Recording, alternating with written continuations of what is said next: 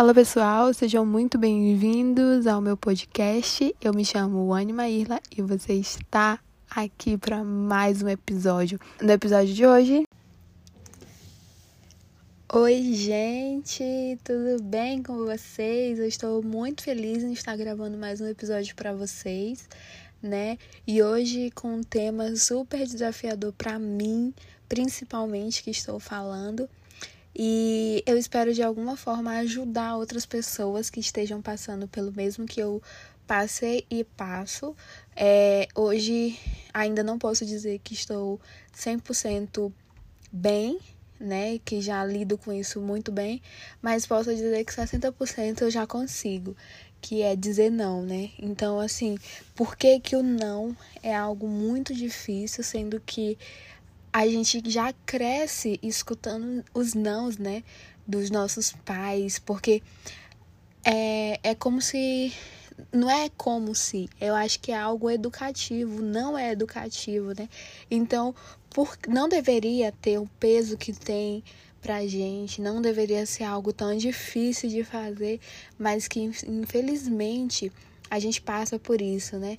E eu vou compartilhar hoje a, as minhas experiências que eu tive em não saber dizer não e o quanto que prejudiciais elas foram para minha própria vida, né? E hoje é, não vou dizer que está perdido, porque eu acho perdido muito muito abrangente, né? Eu acho que é muito é muito finalista, né? Se eu disser que tá tudo perdido, mas que graças a Deus eu consegui é, olhar e ressignificar isso, né? É, eu sempre tive muita dificuldade porque eu sou de uma família onde eu tenho quatro irmãos e para mim sempre foi algo muito muito claro o não. Só que eu depois que eu cresci eu não soube mais é, implicar esse não que eu recebia na, nas outras coisas. Então, as minhas opiniões, o meu gosto, o que eu achava certo e errado. Então, eu fui perdendo a minha essência, sendo que quando eu era criança, pelo fato de ter quatro irmãos, é, todos homens, é, eu sempre recebi porque eu era a única menina. Então, o não na minha vida era frequente, porque eu não podia fazer isso, eu não podia fazer aquilo, eu não podia agir igual os meus irmãos. Então, o não, ele sempre foi parte do que eu sou. Só que depois, quando é, eu fui ficando maior, adquirindo mais idade, eu não conseguia mais falar não para os relacionamentos abusivos que eu tinha. E quando eu falo de relacionamento abusivo, eu não falo só de relacionamento relacionamento é, entre casal, mas eu falo de relacionamento de amizade, de é, com os meus pais, com os meus irmãos e até relacionamento mesmo que eu tive, né? E então assim foram, foram muito prejudiciais para mim. Então me, me constituíram hoje, né? Me eu não digo que me formaram, mas me comporam, né? Acabou que esteve presente isso em mim. Então dizer não é, sempre foi um, um grande drama, né? Ali no meu período de adolescência, eu lembro que eu tinha uma amizade muito, muito, muito, muito apegada. Apesar de não ser uma pessoa apegada, mas eu tinha uma amizade que eu considerava muito. E eu olhando hoje, com os olhos de hoje, eu não aceitaria carregar essa amizade e dizer que isso era uma amizade, sabe? Até porque a gente era muito imatura, né? Então, assim, era muito, muito, muito, muito. Era muito constrangedor sempre pro meu lado. Sempre, sempre, sempre.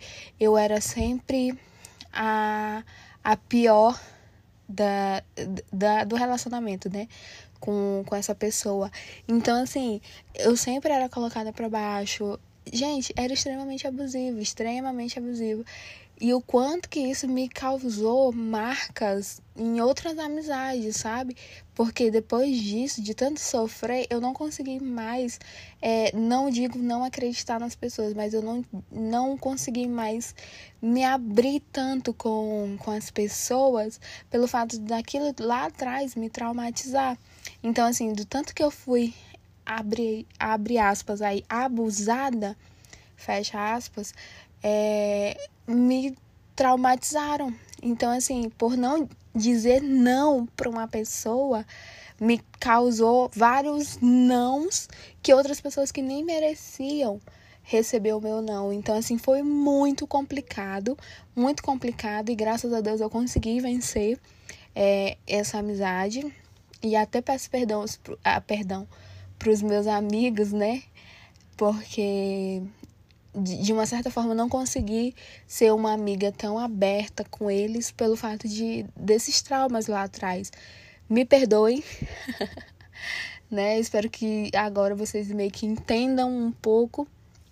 E eu tive um, um breve relacionamento em que uma pessoa andava chorando pra ter um relacionamento comigo. Então, assim, foi muito complicado, gente, é, dizer não, porque eu sempre fui uma pessoa. Hum, eu não digo. É, como é que eu vou explicar isso para vocês? Trazendo uma palavra. É porque não era nem usada na época isso, né? Mas botando uma palavra de hoje, eu acho que é empática, né? Eu, eu, sempre fui uma pessoa muito empática com as, com as coisas e olhar assim com outro olho, com os outros olhos para determinados assuntos. E quando esse relacionamento chegou na minha porta e, e o cara vivia chorando, enfim, comentando com as outras pessoas que ele queria muito namorar comigo, mas eu nunca, né, quis e tudo eu, eu corrompi a minha o, o meu não mais uma vez para satisfazer uma outra pessoa, sabe? Então assim, mais uma vez eu me coloquei em questão para ver o outro bem. Meu Deus, que problema. Que problema. Então assim, eu entrei no relacionamento sem gostar da pessoa, eu estive com a pessoa sem gostar da pessoa, eu estava com a pessoa por carência da pessoa, por agradar a pessoa, mas eu estava me matando, me matando para ver a pessoa bem. E quando eu consegui sair disso, foi tipo assim, uau, um alívio, um alívio muito grande. Quando a pessoa entendeu e enxergou que o quão maléfico estava sendo para ele aquilo, né? Porque só ele estava se doando naquele relacionamento.